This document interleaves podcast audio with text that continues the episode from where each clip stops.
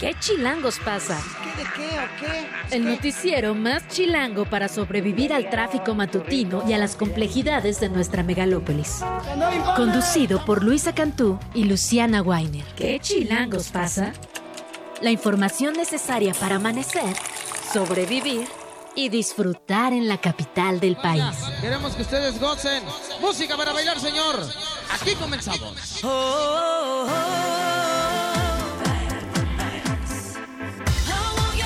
Siete con dos, hoy es jueves 22 de febrero del 2024. Está usted escucha- escuchando una pieza bastante clásica de Lady Gaga, Bad Romance, porque anunció que va a dejar temporalmente los escenarios para adentrarse en el mundo virtual de Fortnite.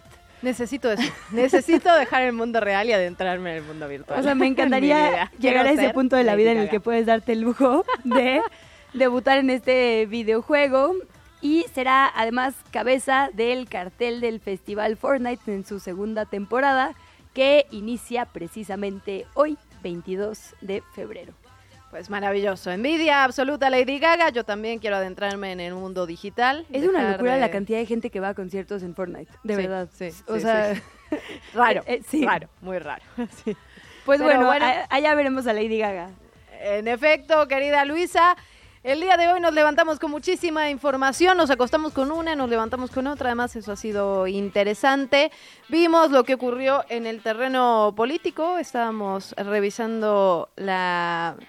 Podemos decir tómbola, ¿no? Qué necesidad Sí, de usar esa palabra. insaculación. Insaculación. No hay, no hay necesidad. No puedo evitar que suene como iglesia además, no sé por qué, ¿no? Sí, to- todo suena raro, todo suena raro. No sabemos, Sí, estamos la hablando de vacunas, digno. de, Exacto. de fe. Eh, bueno, dejemos que uh, tuvimos la tómbola, hubo mucha polémica respecto a ciertos nombres, pero nos levantamos y la lista ya de preselección es bastante diferente a lo Está que vimos depurada. ayer. Está depurada, Ah, preguntaremos exactamente cómo se hizo esta depuración, qué Sí. pasó entre una cosa y la otra. Eh, el dirigente de Morena, Mario Delgado, justamente cerró, cerró ayer la insaculación diciendo que iban a revisar que las personas que habían salido, que cumplan con los... digamos, La idoneidad. la idoneidad del cargo. Mira, aquí tengo la cita. Se tiene que seguir en el orden que fueron insaculados. Todos los nombres están siendo revisados para verificar que son del movimiento y comprometidos con la 4T. La lista final será emitida más tarde. Más tarde, mucho más tarde, muy de madrugada, la vimos hoy en la mañanita. Y pues hay un montón de nombres que no están. Por ejemplo, el hermano del presidente, que era parte de la polémica de la que se estaba discutiendo. Ese, el fiscón tampoco está. Ese, exacto. lista. El hermano del presidente me parece obvia porque se retira, digamos, esa posibilidad en cuestiones Más que de obvia, me parece una buena noticia que se haya Claro, retirado. pero por ejemplo el Fisgón sí es una rara porque además él es medular en cuanto a el eh, digamos el plan y la plataforma política del partido. Él es el director del Instituto de Formación Política. En teoría, de hecho, todas las personas que están en esa lista debieron haber tomado su curso. Sí. Entonces Ahora, la habrá formación que política preguntar. y la legislación no sé si son exactamente lo mismo, pero sí pues habrá que tomas cursos qué- de administración política, de legislación, justo lo que se supone hace el instituto es evitar que llegue gente sin preparación a cualquier cargo, ¿no? Pero pues habrá que preguntar justo con qué criterios se bajaron o subieron algunos nombres, porque cada Y que se quita aparecieron uno otros, se pone Marcelo otro. Ebrard, entre ellos. O Cuauhtémoc Blanco, Ay, Cuauhtémoc que por cierto, nuestra circunscripción. Número dos, ¿eh? Número dos, o sea que Cuauhtémoc Blanco... Ah, qué complicado. Bueno, Bueno, algo le tenían que haber dado para bajarse de su intento de 12 horas de ir por la presidencia de la República. Eh. Son cosas que a mí me ponen a temblar, perdón. sí, Bueno, la verdad te- que sí, es para temblar. Está el tema político, en más, digamos, de eso, pero fuera de un partido específico. Vamos a hablar de los parlamentos abiertos que se están llevando a cabo para discutir los saques o las propuestas de reformas constitucionales del presidente, con Jorge Romero, el coordinador del PAN en la Cámara Baja. En efecto, vamos a platicar eh, también sobre, eh, sobre agua. No, no soltamos el tema del agua. Tenemos muchos temas el día de hoy. También vamos a platicar sobre el proceso que se está llevando contra Julian Assange. Bueno, en realidad esta, este amparo que él, que él ha metido y que su defensa ha metido para eh, evitar su extradición a Estados Unidos, que básicamente sería eh, el final, ¿no? El final de todo este proceso. ¿Por qué es importante? ¿Por qué debería importarnos a todas y a todos? ¿Qué antecedentes marca este caso en particular? Lo vamos a estar platicando con el maestro Andrés Pacheco, subdirector de Derechos Humanos de Amnistía Internacional de México.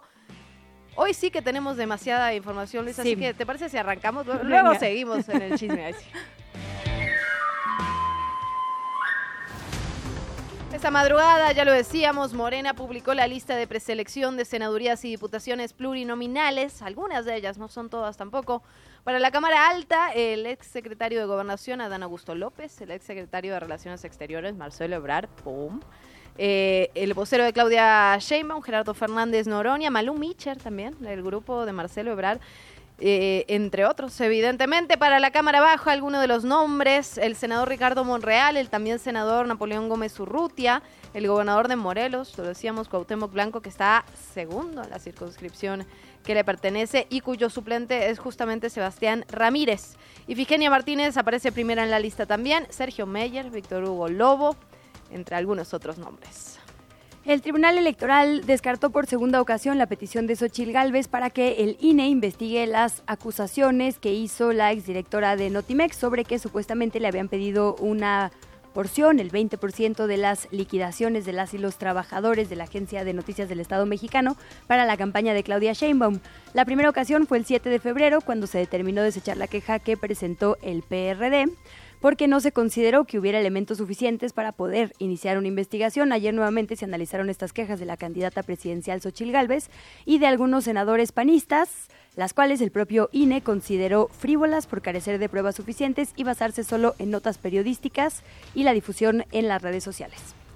Por otra parte, la Cámara de Diputados inició una serie de foros de Parlamento abierto que se van a prolongar hasta el próximo 15 de abril. Ahí se están discutiendo las 20 reformas, los 20 proyectos de reforma del presidente López Obrador y también algunas iniciativas de legisladores. En total van a ser 41 foros, 4 nacionales, 5 regionales, 32 estatales y podrán verse en el canal del Congreso. Además, la Cámara de Diputados abrirá un micrositio para acceder justamente a toda la información que se vuelque ahí.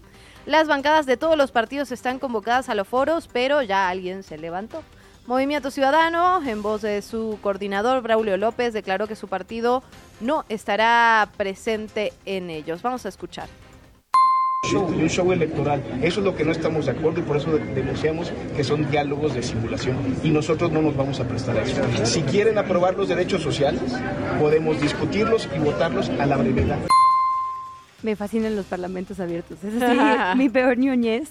Pero de verdad, son maravillosos. O sea, no solo porque ves las miras de todos los partidos, yo nunca he aprendido tanto del sistema, por ejemplo, energético de nuestro país. La discusión del eléctrico, aprendí muchísimo sobre la CFE. O sea, como que sí se exponen cosas que la verdad son muy importantes y que hacen que cambiemos de opinión. La verdad, si alguien en nuestra audiencia es suficiente ñoño o ñoña, ah. tiene tiempo, revise lo que pasa en, el canal del Congreso. Y se ven los hilitos de los partidos también, la verdad, ¿no? uno aprende bastante sobre la postura de cada, quién está en cada lado, qué rol juega cada uno. No, y también cuando acaba de estar así el experto energético, no sé qué, y de cualquier forma el partido pasa y dice una cosa que contradice, o sea, te das cuenta que no están escuchando o que sí están escuchando.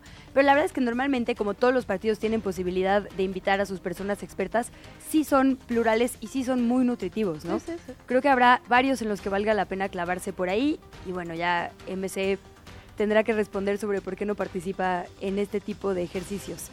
En este en más información sobre ese mismo partido, Patricia Mercado aclaró ya las razones de su renuncia a la coordinación del programa de gobierno del candidato presidencial Jorge Álvarez Maínez. En una entrevista breve con medios de comunicación contó que perdió la discusión respecto a la candidatura que su partido otorgó al actor y empresario, ahora podemos decir asesino confeso, porque confesó en una transmisión en vivo haber matado a alguien, Roberto Palazuelos, que sabemos buscará un lugar en el Senado. Mercado dijo que ese tipo de decisiones no son congruentes con lo que Movimiento Ciudadano debería representar. La voz a continuación de la senadora. Bueno, lo que pasa es que, como yo decía, o sea, son la instancia que es la, la Nacional fue la que decidió. Yo mostré, como digo, pues perdí, o sea, mostré mi diferencia con una candidatura como la de Panazuelos, creo que no es congruente con Movimiento Ciudadano. Sin embargo, como dije, perdí en esa discusión y bueno, pues ya veremos los resultados electorales. Eh, para mí, este tipo de candidaturas, pues no, no suman, digamos. Bueno, y por mayoría de tres votos, la Suprema Corte de Justicia de la Nación negó analizar una serie de amparos con lo que se busca lograr la despenalización del aborto de manera simultánea y rápida en los ocho estados del país que faltan todavía. Recordemos, ha habido muchos antecedentes ya en la Suprema Corte sobre el tema de interrupción legal del embarazo. Falta la despenalización nacional, básicamente. Eso se puede lograr de diferentes maneras. La primera y la obvia es esta despenalización que se ha ido haciendo estado por estado.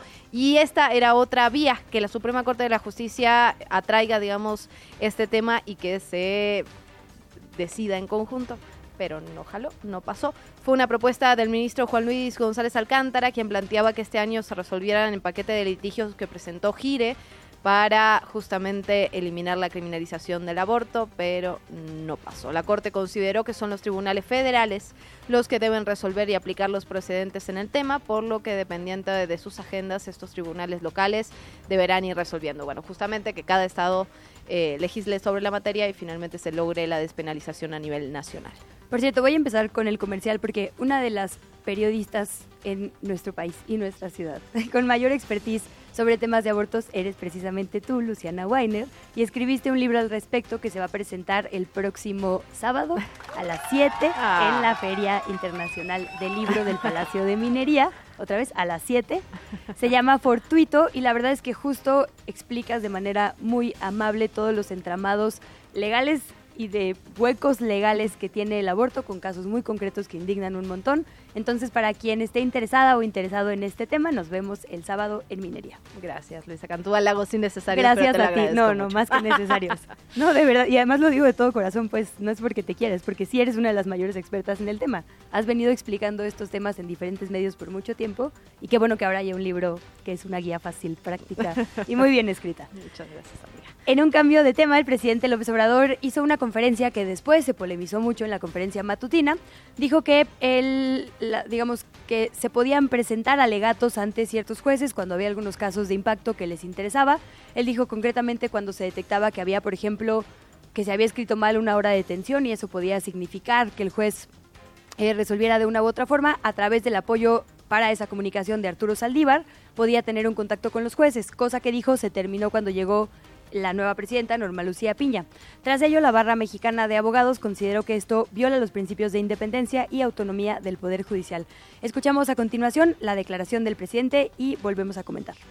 Cuando estaba el ministro Saldívar de presidente de la Corte, había más recato.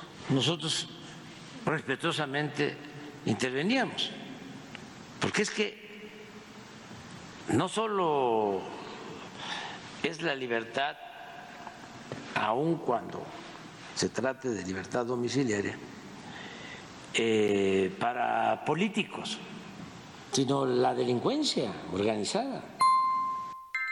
¿Qué chilangos pasa con el clima? ¿Qué tal? Buenos días Luisa, buenos días Luciana. Este es el pronóstico del tiempo para este 22 de febrero en la zona del Valle de México, Ciudad de México.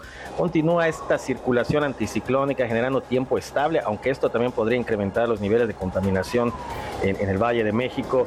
Las temperaturas, la temperatura máxima esperada para este, este día jueves es de 28 grados Celsius, va a estar alrededor de los 28 grados Celsius y por la noche alrededor de los 14 grados Celsius.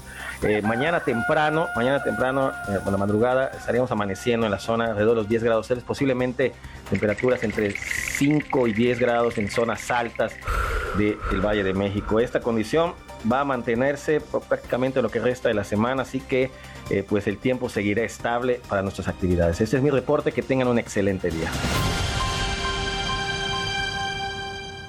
La entrevista.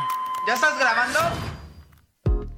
7 de la mañana, 15 minutos, hablamos ya de lo que ocurrió con Morena por la noche, lo que la publicación de las listas finales, las preselecciones para senadores y diputados plurinominales que fueron eh, eh, fueron publicadas, esa era la palabra, publicadas esta madrugada, leímos muy temprano esta mañana, nombres que ya no aparecen, que estaban sí en la tómbola, nombres que aparecen y que llaman la atención, como todos los relacionados con el ex canciller Marcelo Ebrard. Vamos a platicar sobre eso con nuestro querido amigo, analista político Gabriel Guerra. ¿Cómo estás, Gabriel? Luciana, Luisa, muy buenos días, ¿cómo están? Qué pena que te dimos tan poco tiempo, Gabriel. La verdad es que las listas salieron un poquito más tarde de lo que esperábamos, pero bueno, finalmente ya tenemos una, un saque, digamos, ¿no? Eh, formal del partido. Se bajaron algunos de los nombres más polémicos, se subieron otros, no sé si igual de polémicos, pero polémicos sin duda, como ya decíamos de Cuauhtémoc Blanco. ¿Cuál es el primer balance que haces con los nombres que ves? ¿Quiénes ganan, quiénes pierden? ¿Qué tribus se compensaron por ahí, podríamos decir?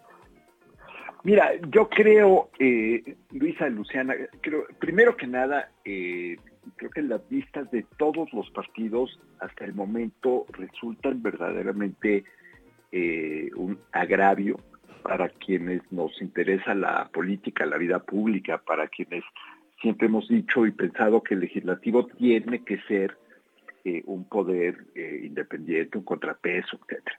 Lo mismo podríamos decir del, del Poder Judicial, por supuesto, lo mismo del, Ejecutivo, pero lo cierto es que estamos en una etapa de, yo diría, de degradación de la política, de degradación de la vida pública, en la que ya prácticamente cualquiera puede aspirar a hacerlo. Ayer lo reflexionaba yo eh, en otro espacio a propósito de las listas de Movimiento Ciudadano ¿no? De Sandra Cuevas, de, fin, de, Gustavo de Hoyos. todo este tipo de personajes.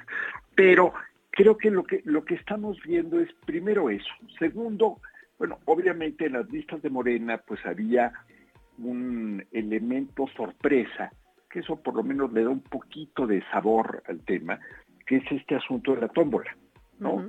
Eh, al final, bueno, no quiere decir que no haya mano negra previa, digamos, eh, para quienes entran a tener un papelito en la tómbola, pero al final, bueno, pues sí, hay un elemento ahí, vamos a decir, de pues de suerte.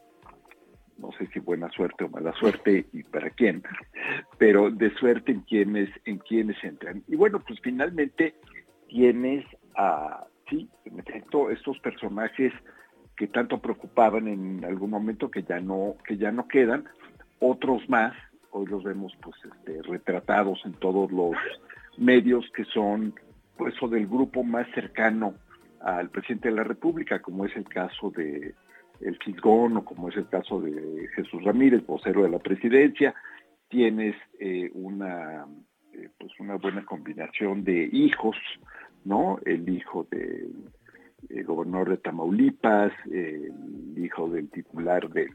Yo pensaba que el Instituto para Devolver al Pueblo lo robado ya había desaparecido, eh, pero bueno, el hijo del titular también va, eh, el exalcalde de Miguel Hidalgo, Víctor Romo, que es un personaje verdaderamente impresentable, ¿no? La, alcaldía Miguel Hidalgo es de esas que dice uno, ¿qué, le, qué le, qué le hicimos quienes aquí vivimos al este, al destino o al karma para que nos mandara la serie de titulares que nos han tocado. Pero bueno, creo que al final lo que refleja es más de lo mismo. Eh, los mismos políticos al final del día regresando en este juego de la puerta este, revolvente, eh, los premios, no premios aquí, insisto, eh, sí aminora un poco el efecto de la tómbola, pero al final del día no estamos viendo algo que yo creo que la gente quiere y la gente necesita y el país necesita urgentemente, que es renovación de cuadros, eh, caras nuevas, eh, pero sobre todo caras nuevas en los que van a ser los las posiciones de, de liderazgo en las cámaras. Y pues vamos a ver el próximo legislativo, Cámara de Diputados, Cámara de Senadores, de parte de todos los partidos, vamos a ver básicamente un refrito de lo mismo que llevamos viendo por lo menos 12 años. Y pues ya sabemos a dónde nos han llevado estos 12 años en términos de eh, crispación política y en términos también de descrédito de la política.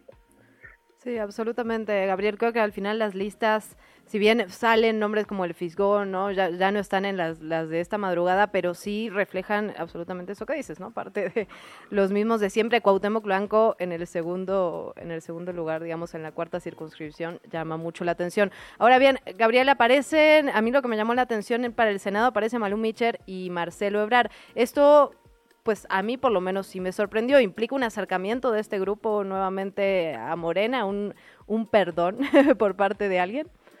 Mira, yo creo que había, Luciana, había primero un acuerdo, pacto en que, en que obtendrían esas dos posiciones. Me parece además lo correcto. Marcelo fue el segundo lugar en, en la contienda interna de Morena, Malú pues su personaje más cercano.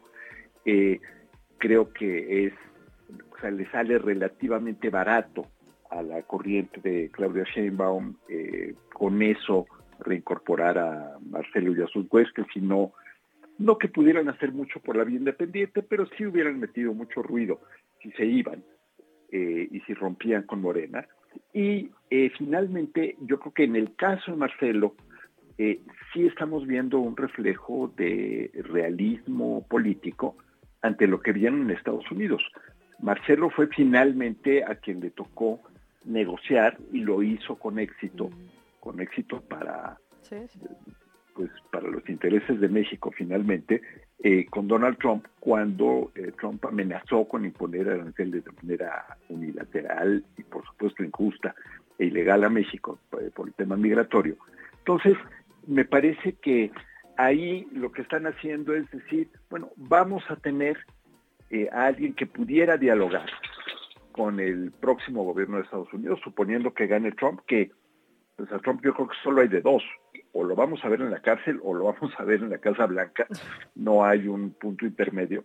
Eh, y tener obviamente un interlocutor ahí pues va a ser va a ser necesario y pues ese interlocutor no puede ser otro que no sea eh, Marcelo Ebrard, ¿no? Eh, considerando además que el presidente López Obrador sí logró tener una relación más o menos digo, más o menos cordial considerando lo que es Trump, ¿no? entonces eso sí, me parece un acto de realismo puro y yo creo que ahí sí, seguramente en esa, en esa tómbola en particular, eh, no me sorprendería que haya habido mano negra y qué bueno.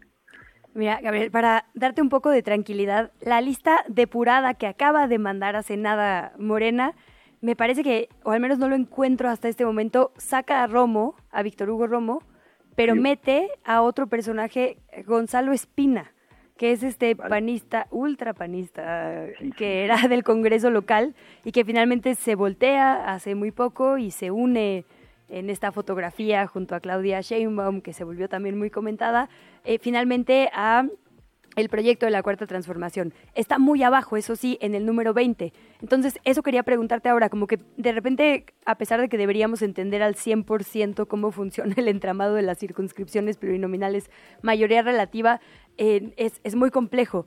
¿Cuánta, digamos, tú hasta qué número dirías que es, digamos, todos estos nombres es probable que queden por el número de votantes que tendrá Morena o en realidad, digamos, los primeros 10 son quienes son parte verdaderamente del proyecto y quienes quieren que queden. También está Olga Sánchez Cordero, por ejemplo, en la circunscripción de México. Es decir, eh, los pluris normalmente son los que el partido no va a arriesgar a que queden o no, está apostándole a que sí queden. ¿Hasta qué número o, cómo leemos, digamos, incluso también el acomodo de estas listas? Aquí, aquí, eh, dices, muy buena tu pregunta, porque aquí hay siempre una paradoja en las elecciones. Si te va razonablemente bien, eh, pues entran tus eh, favoritos, digamos, eh, de la lista. Pueden ser 10, pueden ser 14, pueden ser 4, dependiendo del partido de que se trate. Si te va muy mal, pues corres el riesgo de que solamente entren los primeros dos o tres. Pero si te va excepcionalmente bien, es decir, si ganas la gran mayoría de las uninominales, de las contiendas, de las 300 que se resuelven en la urna, vamos a decirlo, eh, no por lista, sino en competencia directa, eh, si te va muy bien en esas, entonces te tocan menos pluris, porque los pluris son, en teoría, para compensar, para que tu presencia en las cámaras sea más o menos parecida a tu presencia en el voto real. Sí, pues están hechas en esencia, digamos, justo para, ah, sí, que los partidos políticos tengan representación. Ah, con razón. Sí, sí, sí, "Esa- sí, estuvo medio esa sí. pausa. A ver, perdimos Bueno. la comunicación, pero nos tenemos que ir a un corte, la verdad. Entonces, vamos a ir a una pausa y volvemos. Vamos a seguir platicando, por supuesto, sobre este tema 726. ¿Qué chilangos pasa? Regresamos. Gabriel, nos dejaste en una pausa en puntos Dramática. suspensivos dramáticos, exacto. Pero ya estamos de vuelta. Muchísimas gracias, Gabriel Guerra. para que se les intensificara el interés por el tema. Fue Obvio. Una, una pausa estratégica, cortesía de nuestro proveedor de telefonía celular, eh, al, que, al que no mencionaré para no hacer propaganda gratis. Pero bueno, les decía, em, según te vaya en las elecciones, es, la paradoja un poco de los pluris. Si te va excepcionalmente bien, es decir, pensemos un escenario que no, no creo que suceda, pero pensemos un escenario en el que Morena eh, ganara 250 de las 300 eh, eh, Distritos. directas o 270, le tocarían muchos menos eh, plurinominales. Y entonces, pues quienes estaban muy cómodos en el lugar 12 o 14, pues ya no entran. En un descuido, pues ya no entra tampoco el 8 o el 10. Entonces, pero pensemos en los primeros 10 como los altamente probables, eh, que son los que, que ahí es donde sí las dirigencias de los partidos pues tienen obviamente un interés particular en llevar teóricamente a sus mejores cuadros para el debate, para el trabajo legislativo a la Cámara. Pero en el fondo también, como estamos viendo en las, en las listas de todos los partidos, eh, pues es para llevar a personajes que si se presentaran a voto directo, pues no obtendrían, este, voy a ser amable, no obtendrían el, el favor del voto popular, por no decir que los este, que los arrasarían eh, los contrarios. Entonces, lo que debería ser en un sistema que, funcionara bien, eh, una vía para que entraran tus expertos en trabajo legislativo, tus expertos en temas de economía, de salud pública, que a lo mejor, pues, a ver, un economista no siempre va a ser el candidato más popular o atractivo, nada en contra de los economistas, eh, o, un, o un experto en temas de finanzas públicas o de obra pública, pero en realidad lo que estamos viendo es que pues ahí es donde entran, pues de nuevo, ¿no? Los palazuelos y los parientes y los... En fin, entonces ahí pues la gran duda es eh, si te va muy mal, pues no entran tus pluris, si te van muy bien, tampoco entran todos tus pluris, eh, se vuelven días de incertidumbre. Digamos, en el caso de Morena, yo creo que los primeros 10 es, un, es una buena apuesta. Eh, Luisa, a tu pregunta, a tu pregunta directa. Y eh, pues bueno, vamos a ver finalmente cómo termina todo conformado, porque pues creo que ahorita esta que nos acabas de anunciar hace unos, hace unos minutos es la, corrígeme, la tercera o la cuarta versión eh, No que, sé ya. que sale a medios. Sí, nosotras ya estamos un un poco confundidas, pero lo- se lo vamos a preguntar directamente a Sebastián Ramírez para, para que nos saque de dudas, Gabriel, al menos, al menos en esta última, en esta última lista. Agradecerte como siempre de verdad tu análisis. Hay mucho de qué platicar, así que si nos permites, te molestamos pronto.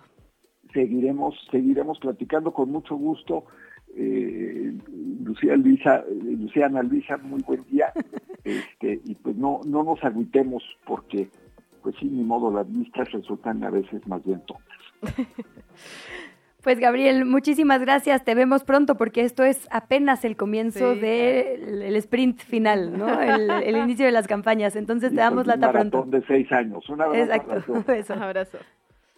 Te invitamos a seguir la conversación en redes sociales. Nos encuentras en TikTok, Instagram y Facebook como arroba que chilangos pasa.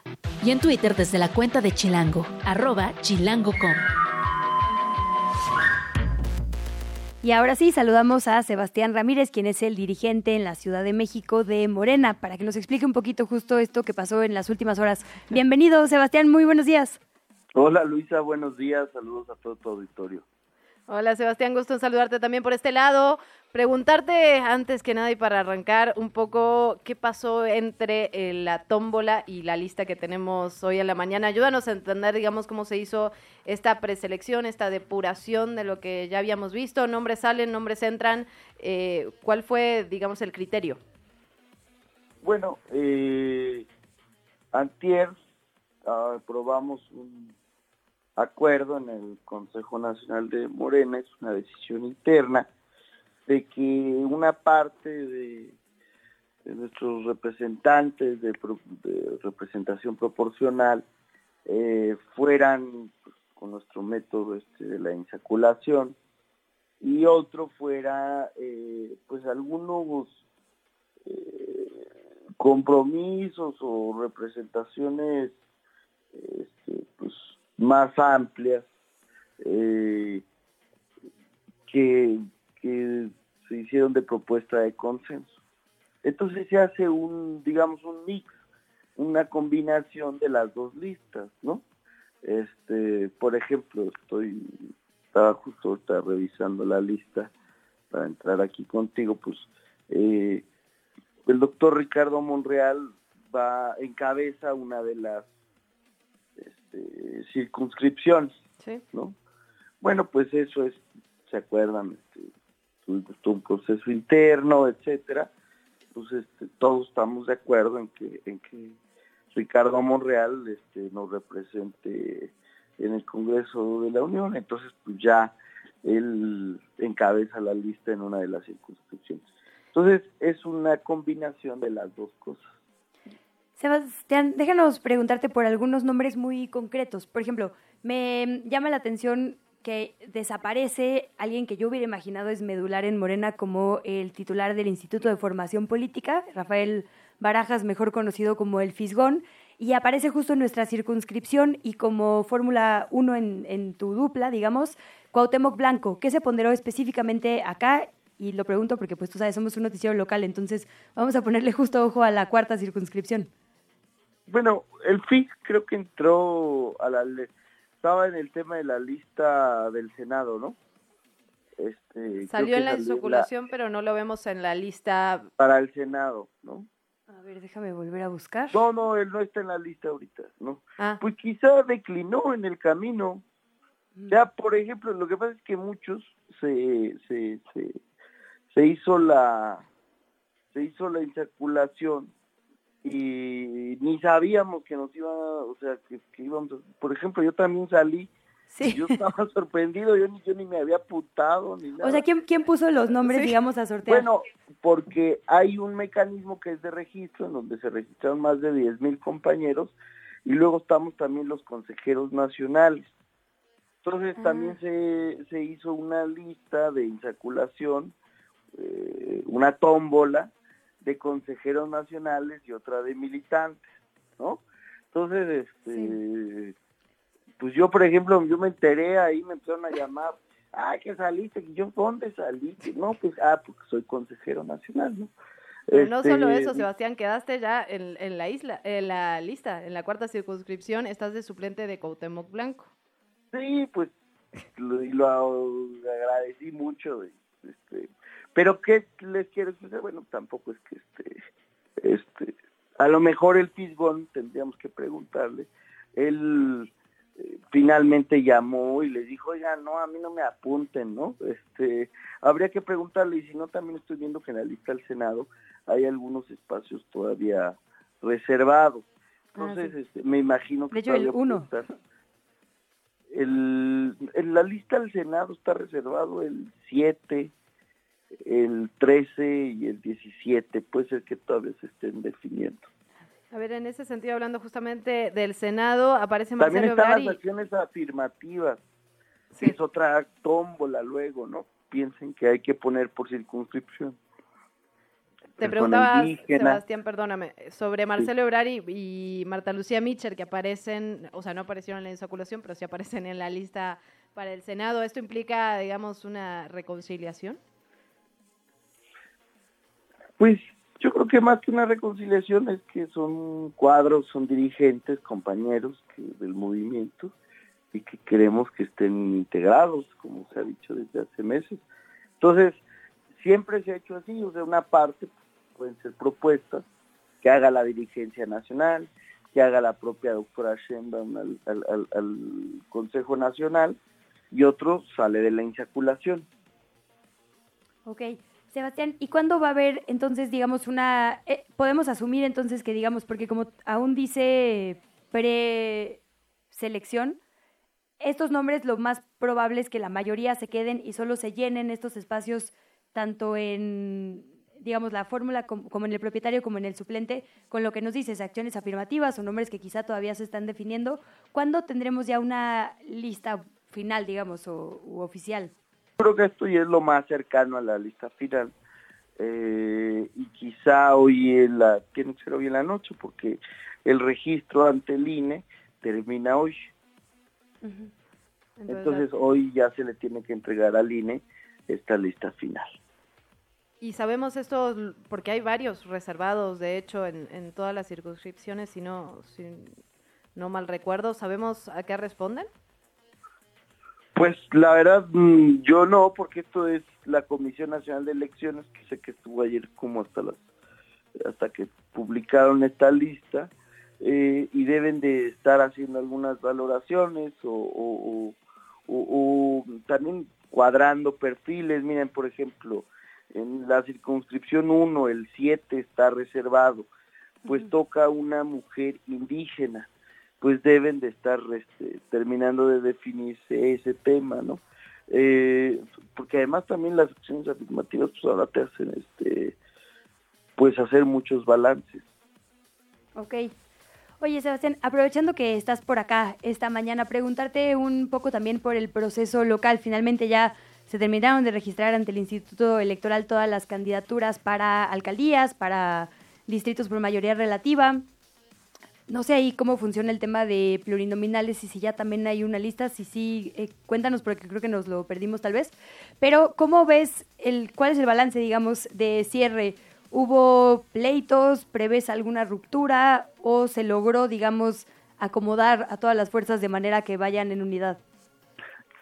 Pues mira, yo estoy satisfecho, estoy contento porque seguimos al pie de la letra nuestro método, que es el de la encuesta y que la verdad no te equivocas cuando cuando sigues con la encuesta porque pues estás eh, privilegiando la opinión de, la gente y creo que eso es lo, lo mejor la gente no se equivoca o se equivoca mucho menos.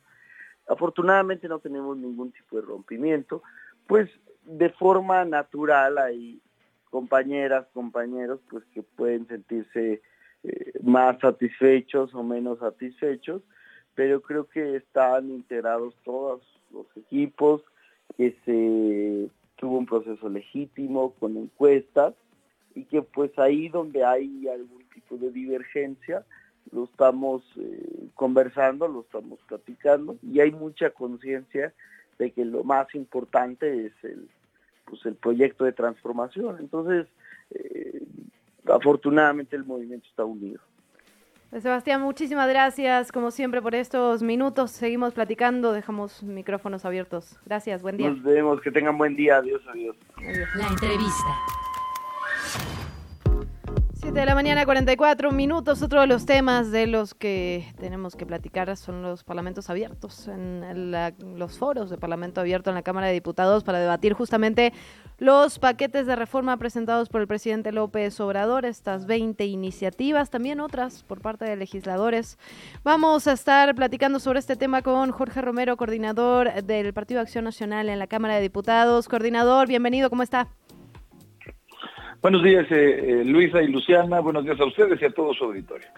Muchas gracias, coordinador, por estar por acá. Pues oficialmente tendremos foros de Parlamento abierto. Perdón que regrese al ABC, pero quizá mucha de la gente que nos acompaña no lo tiene del todo claro. ¿Qué significa Parlamento abierto? ¿A quiénes van a invitar?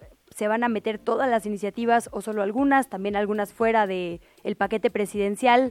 Cuéntenos un poquito justo sobre el Parlamento en su amplitud. Sí, con mucho gusto. Mira, decirles, eh, Luisa y Luciana, y a todo tu auditorio, que el Parlamento abierto es la manera de usar eh, como término que vamos a abrirle a toda la gente y a todos los especialistas la discusión y la reflexión de las leyes. Algo que pretendemos reformar, algo que hoy, por así decirlo, es una excepción y que a mi juicio ya debiera de ser la regla. O sea, para empezar es algo muy positivo porque significa que pues decisiones muy importantes para este país ya no solamente van a quedar en manos de legisladores o de políticos, pues, ¿no? Para que se entienda más. Que además, insisto, esto es algo muy para bien, porque le abres la puerta a temas técnicos, pues a la gente que esté especializada en ese tema. Y entonces eso nosotros lo aplaudimos. Es muy importante aclarar que no va a ser este un parlamento para hablar exclusivamente de las reformas del presidente. No, ahora sí que no, señor. Eso es lo que ellos quisieran. Por ellos me refiero a quienes hoy gobiernan y son mayoría. Nosotros como oposición, como personas, mujeres y hombres que pensamos distinto al presidente, por lo menos en algunos temas, lo que dijimos fue participamos si también se hablan de otras iniciativas importantes para la gente que no provienen del presidente. Entonces son ambas partes, o sea, lo que manda Andrés Manuel López Obrador y lo que estamos proponiendo PAN, PRI, PRD, MC. Entre ellas, nosotros, eh, la laboral, ¿no? La de bajar las 48 horas. Sí, entre, entre muchas que hay, que con mucho gusto detallo si me preguntas, pero dejando claro eso, es, es lo que pretendemos es un diálogo, e, incluso lo dije ayer y lo digo aquí, nosotros reconocemos que la mayoría este, no se ande con prisas, o sea, ellos bien podrían ahorita estar empujando, presionando con tirabuzón para querer sacarlas ya de inmediato. No lo hacen tampoco porque sean tan buenas gentes. Es decir, sí lo agradecemos porque es un gesto de entender que tenemos que reflexionar las cosas. Pero también estamos conscientes que una reforma a la Constitución no la puede hacer Morena solito, tiene que contar con la oposición. Entonces, como sea que sea, nosotros celebramos y aplaudimos que esto lo vayamos a abrir al público, a la gente especialista, a cualquier persona que quiera opinar. Y bueno, como lo hemos dicho desde un principio, hay iniciativas, eh, Luisa, que mandó el presidente que nosotros estamos dispuestos a escuchar, a reflexionar, a incluso mejorar y entonces votar a favor. Y hay otras que ni de chiste, ya, por más que lo hablemos, por más que se abra a un parlamento abierto, hay cosas que son de convicción del PAN que no vamos a apoyar. Coordinador, ayer eh, MC directamente se levantó de la mesa y dijo que no iba a discutir, que le parecía un show, una simulación. Ustedes dicen, no, sí, hay que discutirlo. ¿En qué reformas sí propondrían algún tipo de cambio? O sea, porque ya hablamos de las que con las que están de acuerdo, digamos al menos en un principio, que tiene que ver con el salario mínimo, con las pensiones, con la reforma de pueblos indígenas. Hablamos, por otra parte, con las que de ninguna manera iban, van a apoyar, pero hay algunas, me imagino, intermedias donde se propondían cambios. ¿Cuáles serían esas? Pues mira, mm, ah, mm, proponemos cambios hasta en las que decimos que vamos a apoyar. O sea, más, más que en algunas intermedias. Por ejemplo, en la de pensiones, que es esta que ha sonado mucho. nosotros simplemente estamos diciendo que suena preciosa la iniciativa, de verdad suena muy linda. Súper a favor. Ahora, lo que no sabe explicar este gobierno es de dónde pretende sacar ese dinero, porque de verdad no lo explica. Bueno, el fondo semilla ese, ¿no? Que incluye la iniciativa. Sí, pero no es no alcanza ni al 7% de lo que se ocuparía al año. Y además ese fondo, ese fondo semilla que tú bien, sí, o menos, ese, pues mira, hagamos la proporción, un poquito más del 10%. Este fondo semilla que bien dices equivale a 64, casi 65 mil millones de pesos por un año y se requieren 430 mil, es un poco más del 10%, y es por un año, pero además pasa por desmantelar al INE, al INAI, perdón, pasa por desmantelar a Fonatur. Bueno, pues ya nada más, por ese simple hecho, nosotros no podemos ir. O sea, está muy buena la iniciativa, ni siquiera redactada dice lo que prometen en la mañanera, porque en la mañanera, no sé si lo mencioné la última vez, mencionan que es una iniciativa para que todo aquel o aquella que se quiera retirar se pueda retirar con el 100% de su sueldo. Eso es lo que dicen en la mañanera. Eso no es lo que dice la iniciativa. O sea, primero le apuestan pues pues a mentira, no decir las cosas como son. La iniciativa lo que dice es que llega, para que se entienda, llega hasta 17 mil pesos. Cualquier persona que gane más de 17 mil pesos no es cierto que se va a ir con el 100% de su, de su sueldo. Para empezar, no es verdad. Entonces, insisto, si nosotros encontramos la manera de cómo fondearlo, entonces nosotros iríamos a favor. nada más que no puede ser mediante destrucción eh, de ninguna institución. Te pongo otro ejemplo si gustas. Esta reforma que tú me mencionabas de las 40 horas laborales, que en pocas palabras significa que en lugar de 48 sean 40 horas laborales. 8 horas por 5 días. Lo primero que hay que aclarar es que toda la gente que trabaja de lunes a viernes ya está en una jornada de 40 horas. O sea, 8 por 5. A ver, tampoco venda, o sea, quieren a veces vender que esta reforma significa que cualquier persona que trabaja de lunes a viernes, por poner un ejemplo, va a poder salir más temprano de lunes a viernes. Y eso no es la iniciativa. Eso es lo que quisieran vender. Hoy la jornada laboral semanal es de trabajar, para que se entienda, de lunes a sábado. Entonces, esta solo afectaría a quienes trabajan de lunes a sábado. No los que trabajan. Ahora, lo, lo más importante, le digo en 10 segundos, es nosotros claro que vamos a favor siempre y cuando no afectemos a las personas que son empleadoras, pero de una o dos personas. Ese es el 70% en este país. No, no, es, no es proteger a las grandes empresotas transnacionales. Si encontramos ese equilibrio para cuidar a las microempresas, entonces el PAN también con mucho gusto va a favor.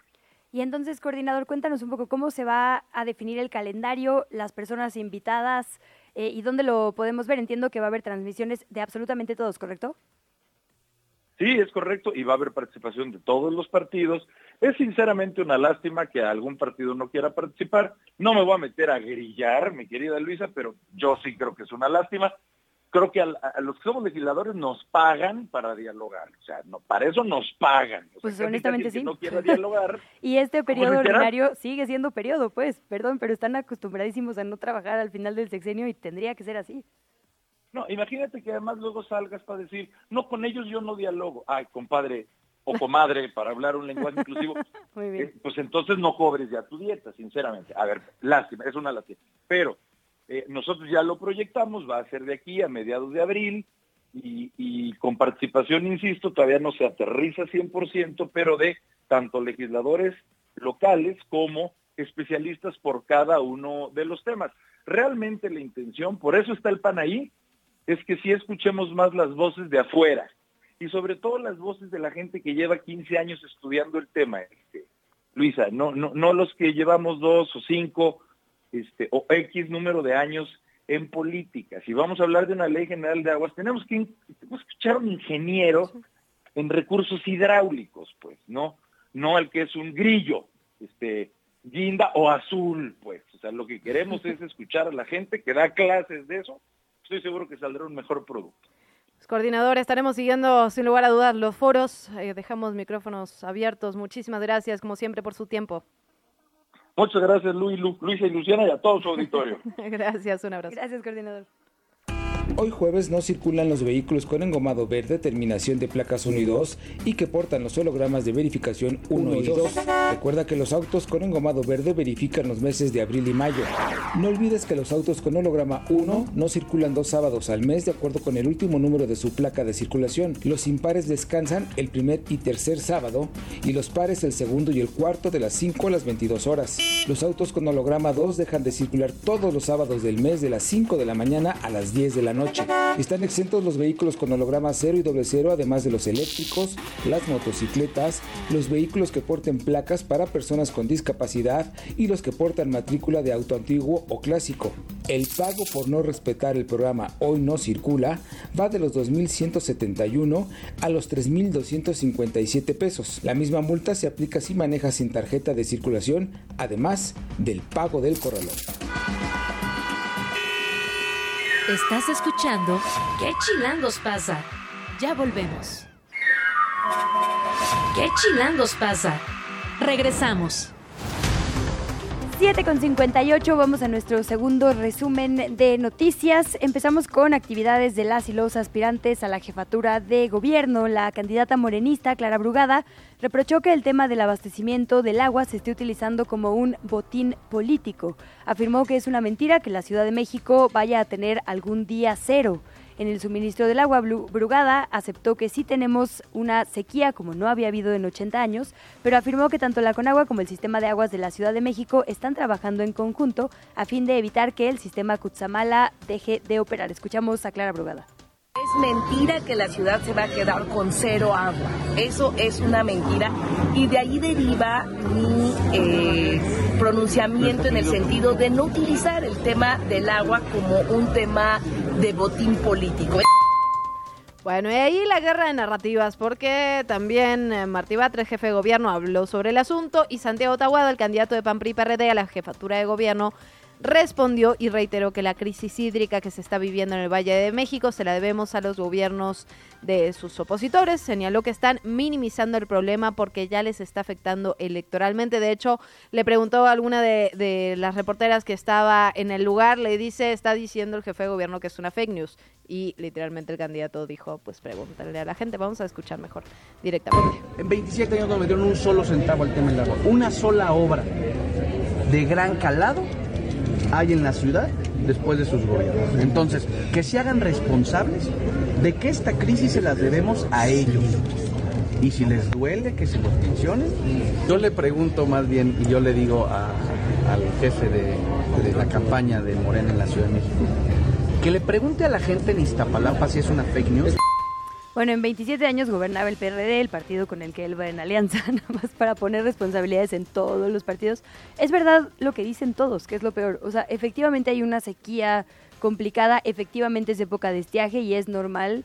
O sea, yo no me acuerdo un solo año en el que no haya habido cortes al suministro en esta temporada en la capital del país y tengo más de 30 años viviendo aquí, pues eso es verdad. Eso no quiere decir que no se tenga que hacer un mejoramiento para la captación pluvial, que no se tenga que hacer una reparación de las que los niveles de Cutzamala sean particularmente bajo este año cuando el, promedio es diferente. Eso también hay que decirlo. Porque no ha llovido para recargar las presas. O sea, es verdad, lo que dicen todos es verdad. También es verdad que Santiago Tabuada puso una tecnología de captación pluvial en la alcaldía que efectivamente fue de vanguardia. Es decir, todo cabe. Lo cierto es, efectivamente deberían ser propuestas y no miedo infundido a la ciudadanía, porque responsabilidad hay en absolutamente todo. Y tampoco negar la, crisis que está pasando, ¿no? Es que al, verdad, al final las verdades no se excluyen, pues. Lo que pasa es que quizás si no es una crisis como nunca habíamos visto, como se está queriendo plantear, eso es verdad. Y es verdad también que el día cero no es una fecha que haya dado el sistema de agua. No, no, eso sí. Sí es una campaña narrativa, digamos. Eso no quiere decir que no haya gente hoy sin agua. ¿No? Entonces... Y que haya una crisis particular este año, y eso hay que decirlo, digamos, lo, dicen los números, lo dice la Conagua, pues. Sí, también el, perdón, es que no supe cómo dejarlo ahí. El candidato de Movimiento Ciudadano, Salomón Chertorivsky, habló de otras cosas, él sí. Dijo que con la llegada de Sandra Cuevas, que la llegada de Sandra Cuevas responde a la necesidad de su partido de nutrirse, esa fue la palabra que utilizó, de personas con talento y lucha y negó que su incorporación vaya a restarle al proyecto político de Movimiento Ciudadano. Hay que decirlo, nueve de doce senadores y senadoras se quejaron, la vocera de la campaña presidencial se quejó, y son dos figuras, Sandra Cuevas y Palazuelos. ¿Palazuelos? Digo, a mí me sorprendió que Gustavo de Hoyo, siendo quien es, y su historia, digamos, en no pro del empresariado y no de la ciudadanía, pero bueno, estos dos son los que están haciendo más ruido. Salomón dice no. Se le preguntamos aquí incluso, ¿no? Y nos dijo básicamente lo mismo, que la pluralidad de ideas y que, que sumara pues, a diferentes pensamientos al movimiento. Pues dijo que toda fuerza política y movimiento tienen que tener apertura a sumar perfiles con talento que contribuyan a las causas e ideologías. Sí hay que darle, que es verdad, en estos micrófonos nos dijo, no, lo está, no le estamos sumando a libre albedrío, sino a ah, claro, claro. supeditarse, digamos, a los principios de MC. A ver si sí, porque Sandra Cuevas tiene de forma muy abierta una manera de operar y de ver el mundo que pues no es tan así. Veremos qué pasa en ese sentido. Por empezar, hay, crisis evidente, digamos, al menos de las figuras eh, referentes ¿no? del movimiento ciudadano. Tenemos que hablar del otro de los temas al que le hemos estado dando seguimiento. La Fiscalía Capitalina dio a conocer que logró que un juez sumara un delito más al ex líder de los bomberos, Ismael Figueroa. Ahora también será investigado por su probable participación en el delito de extorsión. El juez ratificó la medida cautelar de prisión preventiva justificada por este nuevo delito, fijó un plazo de tres meses porque lo que pasó fue que lo vinculó a proceso por un delito más, ya tiene ahí una cantidad extensa eh, de delitos, fue fue vinculado a proceso, si no mal entiendo, ya por tres, digamos, casos diferentes. En días pasados, Ismael Figueroa ya estaba vinculado a proceso por robo agravado, calificado y en pandilla, fraude equiparado, ahora se suma el delito de extorsión.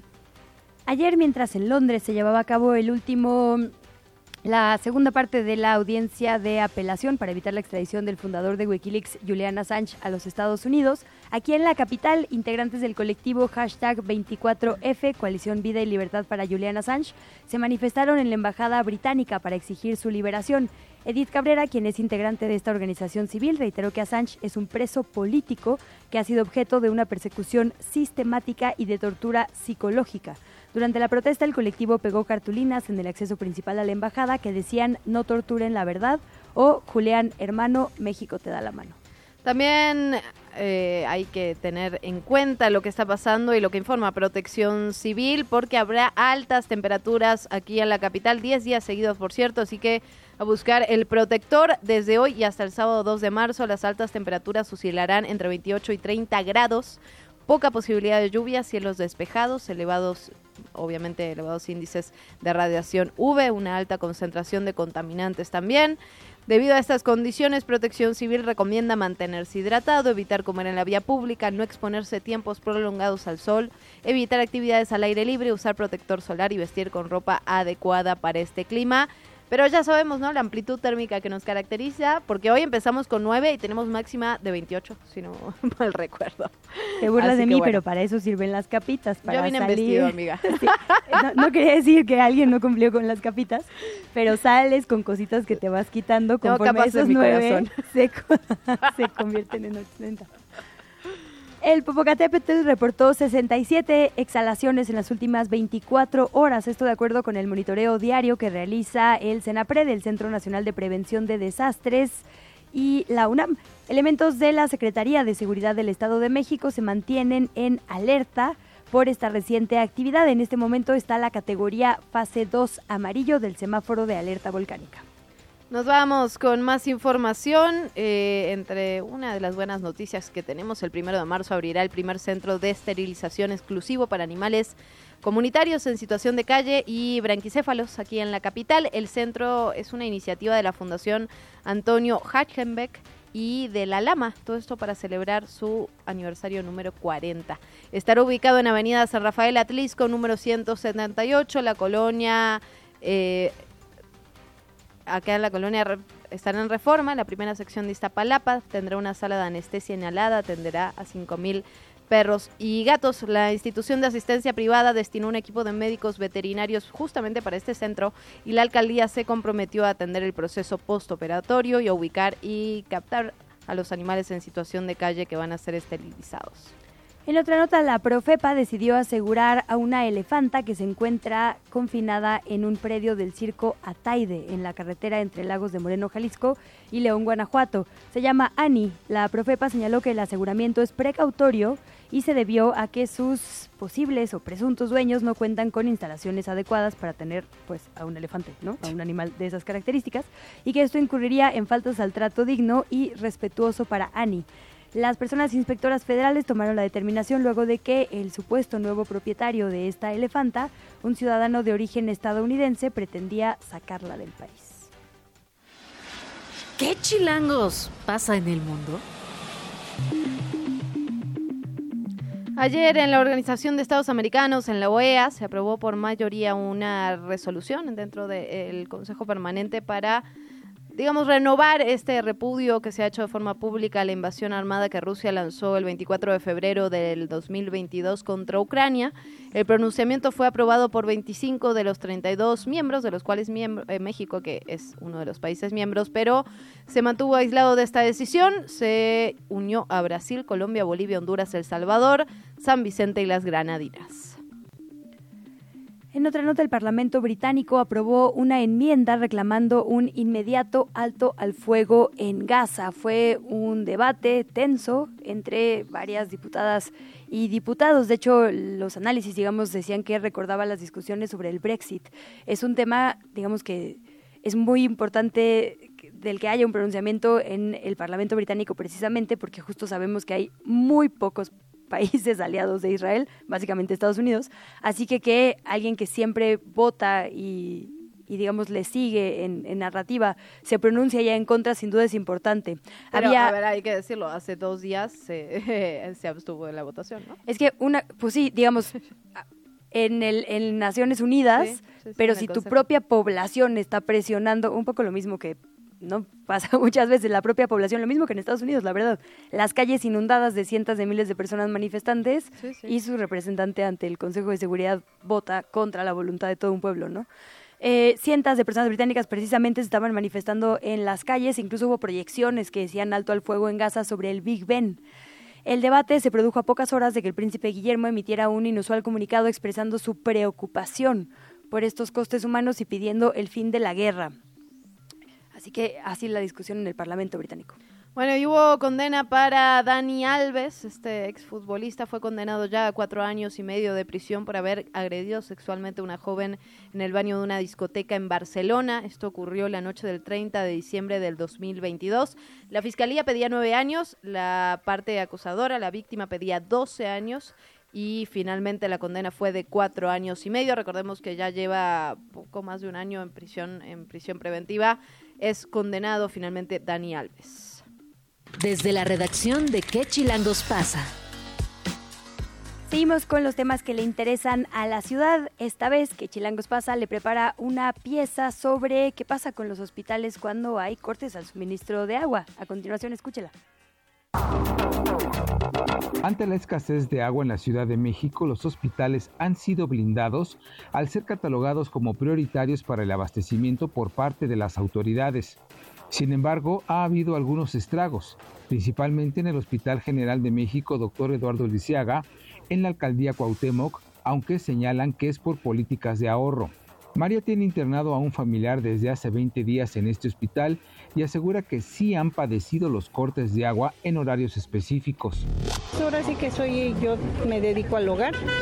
Vengo aquí porque al hospital porque pues tengo un familiar que está este está un poco delicado ya tenemos 20 días aquí y pues sí, sí he escuchado este, que la verdad sí falta mucho el agua. No sé qué tal cantidad, pero mis familiares me comentan que inclusive el que se queda en las noches luego lo, este, no lo dejan ni entrar al baño porque no hay agua. El Hospital General es el único en la capital del país que ha requerido del apoyo de la Comisión Nacional del Agua la cual informó que del 17 de enero al 19 de febrero se han suministrado aproximadamente 940 mil litros de agua potable como parte de los dos operativos emergentes que actualmente se llevan a cabo. La Conagua ha señalado que hasta el momento no se ha solicitado por parte del Sistema de Aguas de la Ciudad de México otro apoyo de este tipo. Yo me imagino que el agua pues es muy esencial, ¿no? Y más en un hospital, no debe de, fallar porque pues imagínese tanta gente que entra, sale y todo eso, pues es un, es un servicio muy, muy prioritario, ¿no? Y pues tanto los doctores como aquí pues necesitan mucho el agua pues para todo, ¿no? Para mantener limpio el hospital, los baños, todo. Pues si no, imagínese al rato un poco de infección o algo. El sistema de aguas de la Ciudad de México confirmó a Radio Chilango que no hay riesgo de escasez en estos espacios de atención prioritaria para la población y que en los casos en los que se ha detectado alguna situación que altere la disponibilidad de agua, se ha atendido mediante el envío de pipas de agua gratuitas. María pide a las autoridades que no se deje de atender y prevenir un posible desabasto, pues sería muy crítico para quien busca recuperarse en el hospital, como para sus familiares porque son cosas prioritarias y pues le tienen que dar este ahora sí que mayor importancia de la que deberían de darle no a un hospital. Entonces pues ahora sí que las autoridades o a donde llegue este mensaje pues ojalá que chequen eso y que vean no que pues es muy importante el agua. Aún así, la Conagua señala que para el próximo 26 de junio, las reservas del sistema Cutzamala podrían agotarse por completo, lo que afectaría a millones de personas en el Estado y la Ciudad de México. Te invitamos a seguir la conversación en redes sociales. Nos encuentras en TikTok, Instagram y Facebook como arroba que chilangos pasa. Y en Twitter desde la cuenta de Chilango, arroba chilango.com. 8 de la mañana, 13 minutos. Importante esto que nos reportaba la reacción de que chilangos pasa. Hemos estado hablando del tema del agua desde todos los ángulos, la verdad. Eh, y lo vamos a seguir haciendo porque creemos que es un tema importante para nuestra capital. Por lo tanto, no lo soltamos. Mañana seguramente lo estaremos abordando desde, desde, otro, desde otro punto de vista. Pero tenemos que hablar de otros temas también. Así es, después de una batalla de casi siete años, una batalla legal, la Fiscalía de la Ciudad de México concretó la extinción de dominio de un inmueble, uno que está en la alcaldía Álvaro Obregón y que es propiedad de este caso dolorosísimo y terrible que se conoció como Zona Divas. Era una página que funcionaba básicamente, y perdón por lo burdo, pero así como un catálogo, digamos, de mujeres. Y estas mujeres evidentemente eran víctimas de explotación sexual, incluso de trata, originarias de países de Centro y Sudamérica, también mexicanas. Bueno, después de una eh, larga batalla legal, como ya decíamos, se recuperará, digamos, este inmueble. Para bueno, no, para que nos explique justo cómo va a ser esta extinción. Agradecemos mucho la comunicación a la maestra Laura Borboya, quien es coordinadora general de acusación, procedimiento y enjuiciamiento de la Fiscalía. Maestra, muy buenos días y gracias por estar por acá. Hola, ¿qué tal? Buenos días. El gusto es para mí tener el espacio y platicar con ustedes y su audiencia. Muchísimas gracias, maestra. Pues preguntarle de inicio qué significa esta extinción de dominio. Han pasado varios años ya eh, desde que se está dando, digamos, toda esta batalla legal cuando, cuando se dio a la luz este caso terrible.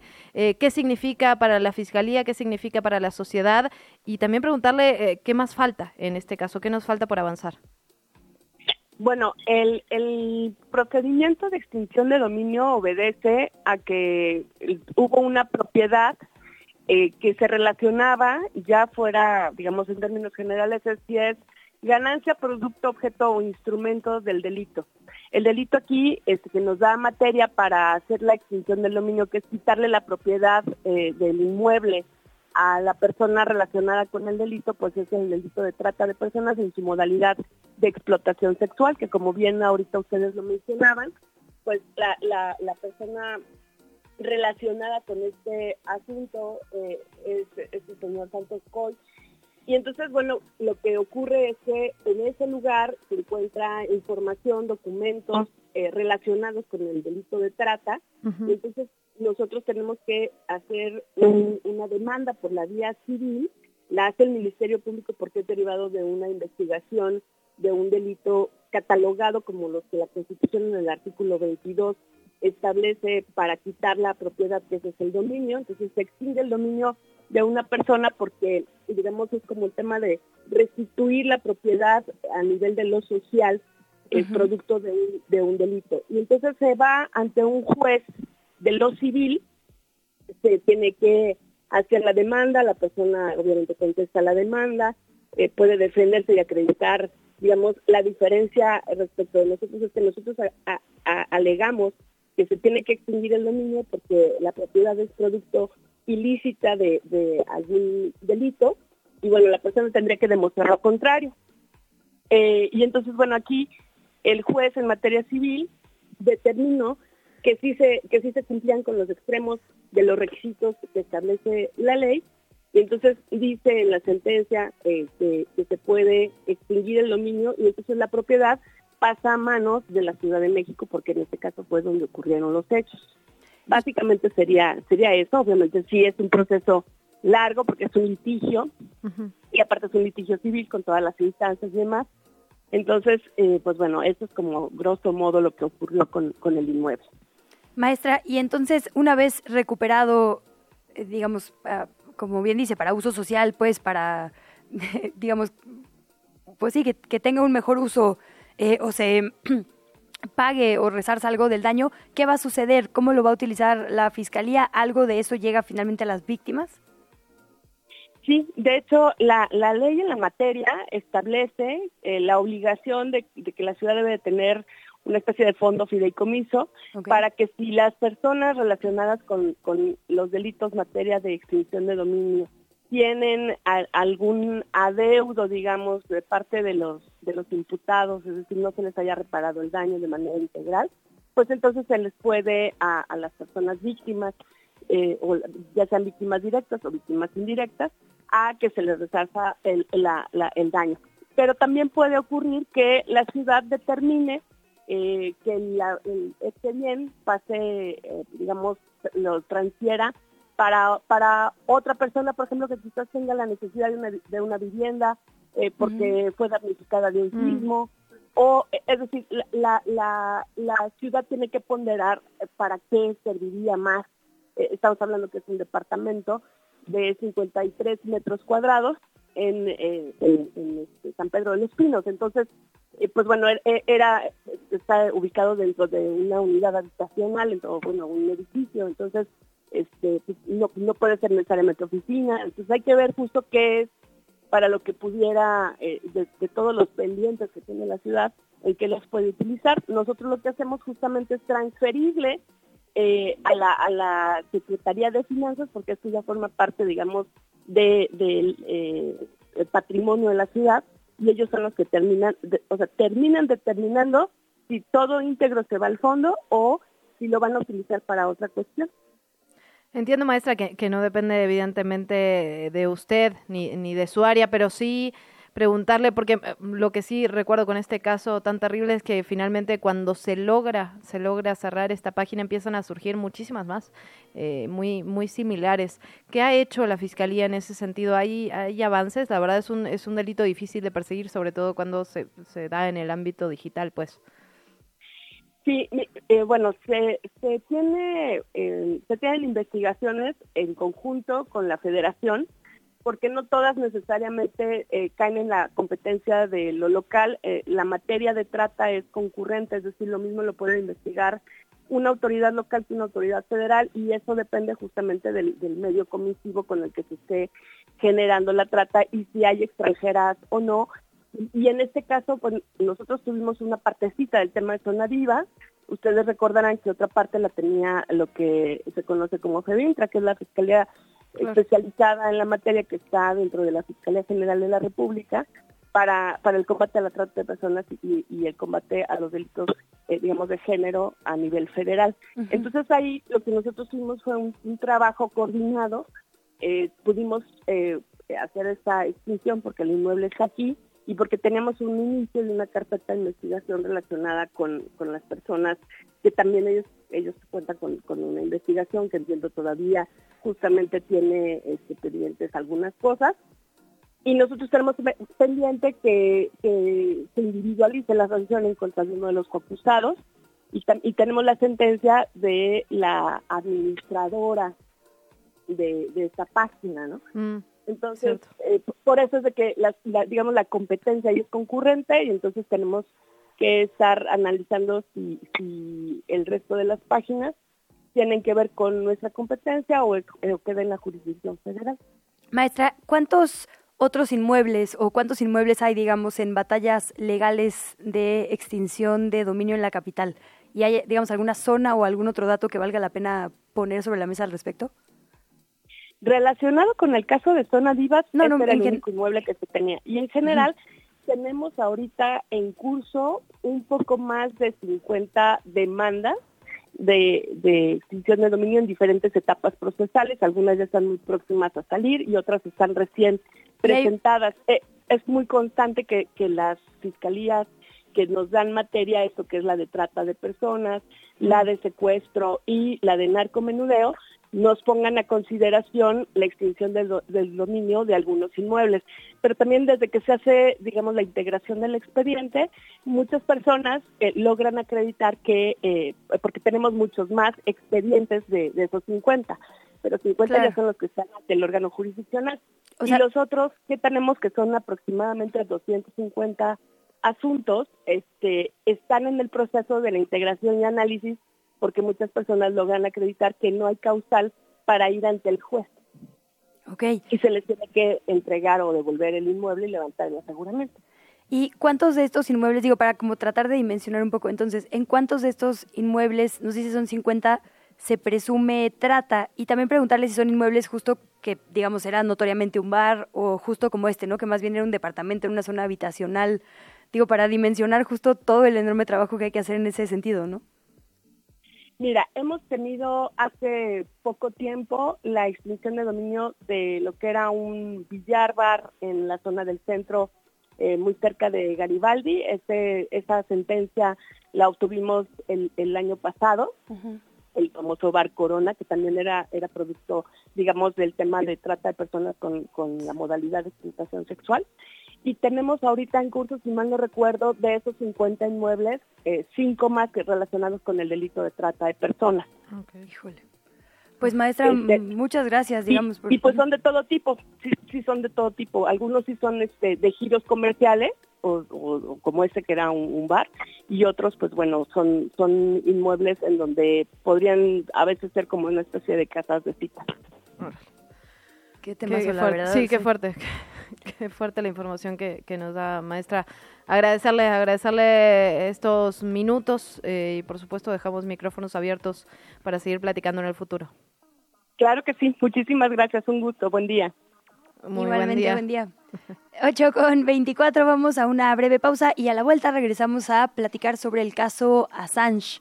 Suena a que está lejos, pero en realidad no lo está en absoluto. Volvemos con esto. ¿Qué chilangos pasa? Regresamos. La mañanera. Quieren prohibirla, imagínense. 8 de la mañana, 30 minutos. Volvemos con información de última hora sobre lo que está ocurriendo en la conferencia matutina. El presidente López Obrador reveló que el periódico The New York Times está alistando un reportaje con información de la DEA en el que supuestamente sus hijos y funcionarios que están cercanos a él recibieron dinero en 2018, ya no en no en la campaña anterior, sino eh, exactamente, sino en el 2018. En la conferencia matutina de este jueves señaló que un tercer informante contó a los investigadores que los cárteles estaban en posesión de videos que mostraban a los hijos del presidente recibiendo dinero procedente del crimen organizado. ¿Cómo responden a este testimonio? Todo esto estoy citando textual, evidentemente. ¿Dónde están los videos? Dijo el presidente y refirió que es una vergüenza que no cabe duda de que este tipo de periodismo está en franca decadencia. A ver, lo que pasó fue que los periodistas de New York Times le pidieron su versión vía Jesús Ramírez, al presidente de la República, evidentemente. Le enviaron un cuestionamiento, digamos, ¿no? claro, un cuestionario justamente de su versión sobre el reportaje que seguramente se va a publicar próximamente, ¿no? Que es lo que se hace, digamos, de manera, de manera normal en el periodismo y el presidente ahora lo está llevando a la conferencia matutina. Esto es lo que sabemos hasta el momento y está fue, pasó, pasó recién hace unos minutos. Le ha dedicado un buen rato, está leyendo, digamos, todo el cuestionamiento y sus respuestas, ¿no? La primera pregunta que le hace Natalie Kitroff, la jefa de corresponsalía de México en el New York Times, y dando, digamos, la respuesta que le dio y que seguramente será parte del texto final que se publique, o bueno, quién sabe qué pase ahora que, que entra también, digamos... Que les quemaron la nota, ahora sí, les que les quemaron la nota. Pues sí, digo, es verdad, el presidente está preguntando cuáles videos, cuál evidencia, no sabemos si de hecho eso está en poder del periódico. no lo sabemos todavía. Claro, porque él dice que no existen, entonces justamente esa será la parte del reportaje que podría ser lo que publique. Entonces, bueno, lo que está haciendo ahorita es leer, va como en la cuarta o quinta pregunta eh, de la corresponsal y las respuestas que ha dado, digamos, él de manera oficial y que ahora hace públicas desde este foro. La entrevista. ¿Ya estás grabando? Le damos un giro a la información, son las 8 de la mañana con 33 minutos y tenemos que hablar también de lo que ha ocurrido en torno al caso de Juliana Assange. Hemos estado dando seguimiento a, la información de este Tribunal Superior de Londres. Se están presentando los argumentos. El primer día, el martes, veíamos los argumentos de la defensa de Assange. Por otra parte, también, eh, pues, eh, los otros argumentos en contra con, para que se dé su extraditación a Estados Unidos. El día de ayer el gobierno justamente estadounidense defendió esta posibilidad, alegó que la filtración de miles de documentos secretos puso vidas en peligro y por tanto debe ser juzgado en el país norteamericano. Esto es un caso que lleva muchísimos años, pero además, y esto nos parecía particularmente importante, ha tenido eh, o tiene y va a tener seguramente consecuencias en muchísimos ámbitos. Nos debería importar a todas y a todos. Y justamente esto vamos a platicar con el maestro Andrés Pacheco, subdirector de Derechos Humanos de Amnistía Internacional de México. Maestro, bienvenido, ¿cómo está? ¿Qué tal Luisa? ¿Qué tal Luciana? Muchas gracias por el espacio, estamos muy bien y gracias, un, saludo a tu audiencia también. Igualmente, maestro, pues si le parece vamos de lo particular a lo general. Eh, en lo particular, digamos, en esta audiencia de apelación que se llevó a cabo ayer y antier en el Reino Unido, preguntarle justo eso, ¿no? Digamos, es de las últimas instancias, entiendo, salvo por el Tribunal Europeo de Derechos Humanos, para evitar que llegue a Estados Unidos. Es decir, ni siquiera estamos todavía en la acusación de fondo, solo en la forma, porque para Assange ir a Estados Unidos sería una condena de muerte, ¿correcto? ¿Qué pasó en, esta, en estas dos audiencias? Definitivamente desde Amnistía Internacional vemos esta parte de la forma, pero también reconocemos que esta forma tiene un fondo. Y lo que nos preocupa es que llevamos varios años señalando el caso eh, de Julian Assange, pero los efectos que este puede tener para el periodismo y los derechos humanos. En particular, vemos un efecto, digamos, amedrentador de, eh, de cómo el periodismo se puede ejercer a nivel mundial en general, pero también cómo los riesgos a los que están expuestas las personas que se dedican al periodismo tienen que ver con riesgos de censura, con riesgos de hostigamiento. Y en el caso de Assange vemos además los riesgos de ser extraditado y en este caso ser puesto en peligro por eh, tratos crueles, inhumanos o degradantes. En efecto, hay un efecto de inhibición eh, que, es evidente, ¿no? Cuando se cuando se persiguen este este tipo de delitos, pero bueno, lo que llaman delitos, pues. Pero por otro lado, también hay hay otro efecto que tiene que ver con la persecución tal cual, con la criminalización tal cual, con el castigo tal cual. Nos preocupa mucho porque de por sí, eh, dependiendo del país en el que estemos, la letalidad de, digamos, del espacio público para las personas que se dedican al periodismo puede ser alta o baja. En este caso, el, efecto que puede tener el caso de Juliana Sánchez para poner en riesgo a otros periodistas que están en territorios de alta peligrosidad nos parece preocupante. Desde Amnistía Internacional hemos hecho diferentes movilizaciones para elevar, eh, digamos, esta discusión a, la agenda pública. En semanas pasadas hicimos una acción simbólica en frente de la Embajada de Estados Unidos para precisamente exigir que el periodismo no sea perseguido, que en el caso de Juliana Sánchez sus derechos humanos sean respetados y eh, alzar la voz también por el hecho de que los riesgos para las personas periodistas están latentes, están vigentes y sobre todo una cosa es ponerles en riesgo a las personas periodistas y censurarles y em, tener efectos amedrentadores y la otra es la imposibilidad en la que a veces nos vemos las personas ciudadanas para conseguir información fidedigna y en ese sentido la censura a este tipo de periodismo y el efecto amedrentador hace que las personas ciudadanas no podamos también acceder a información muy relevante para la agenda pública. Decía Gabriel Shipton, el padre de, de Julian Assange, que es el miedo a la verdad, a que su ciudadanía conozca la verdad, lo que está motivando a Estados Unidos en esta persecución judicial. Y hay que recordarlo, cuando Julian Assange, a través del sitio o el portal que creó Wikileaks, publica cables, en realidad, digamos, como llega finalmente a nosotras y a nosotros, es a través de una alianza con diferentes medios de comunicación en varios países del mundo. En Estados Unidos ese medio fue el New York Times, que además se sentó con el gobierno previo a la publicación de cada reportaje, precisamente para censurar, digamos, la identidad de quien podía ser puesta o puesto en peligro por estos cables. Digamos, lo que se reveló en esencia no fue lo que hizo particularmente una persona u otra, sino el fondo de los crímenes de guerra atroces que estaba haciendo esa nación en una y otra geografía. Por eso también es la hazaña, digamos, porque si fuera un tema de lo que se reveló, habría 300 periodistas en esta investigación o en estos cargos. Es un tema de que se expuso a Estados Unidos. Definitivamente la exposición que hacen los periodistas de parte de las, de las entidades estatales, en este caso de Estados Unidos, vemos cómo los estados van a tratar de proteger sus formas de actuación cuando vulneran derechos humanos. Y en ese sentido el caso de Assange contribuye mucho a pelear por la transparencia, por el derecho a la investigación, por el derecho a la información, la rendición de cuentas y finalmente, como bien señalas, el derecho a la verdad, el derecho a la verdad a la que debemos de tener acceso, a la que tenemos que, eh, la, que, la cual tenemos que discutir.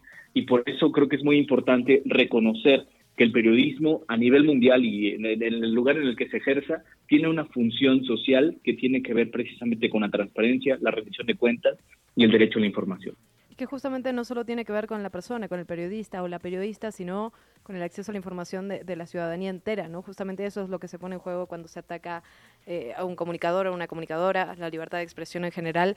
Eh, maestro, también preguntarle por el caso, digamos, en este caso en particular, se está discutiendo la extradición o no hacia Estados Unidos, pero lo cierto es que digamos, los años de encierro, la brutalidad, la salud mental, el deterioro de la salud mental de Assange ya son una realidad. Es decir, ya está, ya está, digamos, ya se están vulnerando sus derechos humanos desde hace muchísimos años.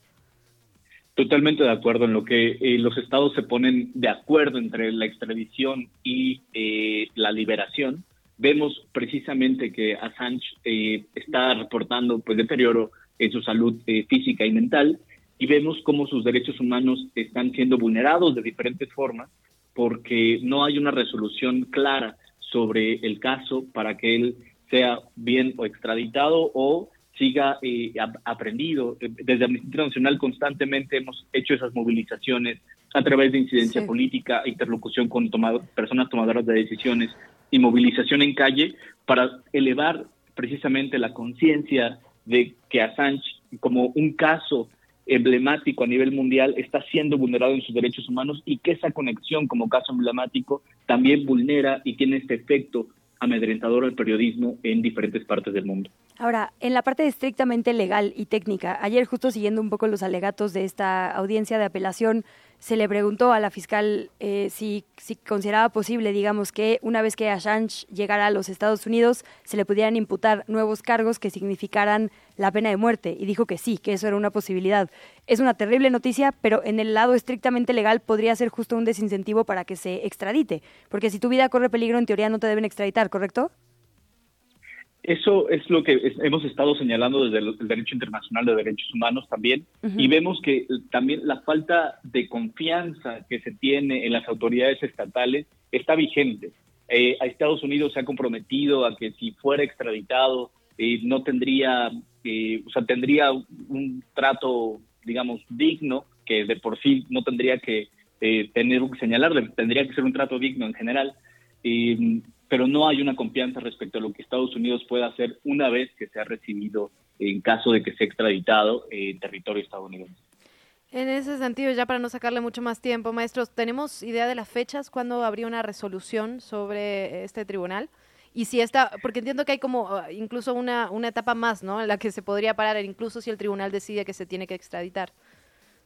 De momento no conocemos una nueva fecha. Supimos que estos dos días de audiencia eran cruciales para poder tener una resolución y lo que vemos es que lo han, han pasado a vista a que se siga discutiendo, pero definitivamente no queda cerrado el caso. Estaremos pendientes de cómo se abre de nueva, de nueva, de nueva cuenta la discusión y estaremos eh, como comunicando desde Amnistía Internacional varios eh, eh, escritos que tenemos sobre el caso de Julian Assange. Pues reiterarlo, es porque es la injusticia de una persona encarcelada por no haber cometido delitos realmente, pero también es porque en lo general lo que está en juego para literalmente la humanidad es el derecho a la verdad de lo que impunemente hacen los gobiernos y la posibilidad de que rindan cuentas y de que esto no se repita o no, o de que los gobiernos aplasten a la gente que a través de la verdad y la transparencia denuncia eso y creo que la pregunta es en qué mundo queremos vivir, punto, ¿no? Ya hay varios países que le han ofrecido asilo político y que están enfrentando narrativa y frontalmente a los Estados Unidos, así que sin duda no pinta fácil. Eh, y, bueno, el, componente electoral también será un asunto a seguir. Así que si nos permites, maestro, seguimos este tema, seguimos hasta que haya alguna otra información que poner sobre la mesa. Por supuesto que sí. Muchas gracias, Luisa y Luciana, por el espacio. Muchísimas gracias. Hablamos con el maestro Andrés Pacheco, subdirector de Derechos Humanos de Amnistía Internacional de México. Muy buen día.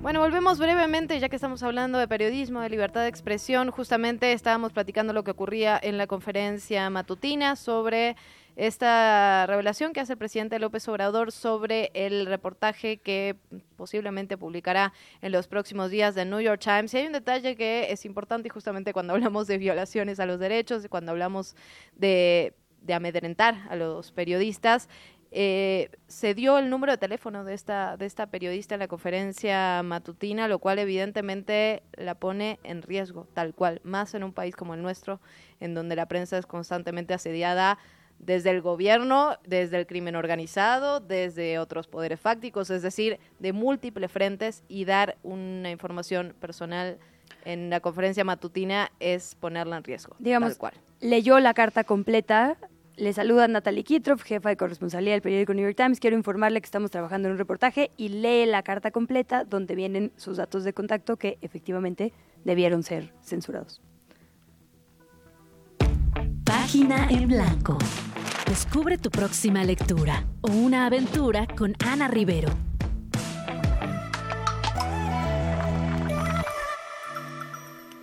Cambiamos de tema y de tono y saludamos en cabina a Ana Rivero en la antesala de la Feria del Libro eh, Internacional del Libro del Palacio de Minería una joya que tenemos muy cerquita y bueno, ya hablaremos. Ya, ya, ya adelantamos un poco de por qué es doble joya para este espacio ah, específicamente. Pero tú que nos traes además, Ana, bienvenida. Hola, hola, buenos días. Un gusto estar aquí con ustedes, aquí en la cabina. Y precisamente quería hablar el día de hoy de la Feria del Libro de Palacio de Minería.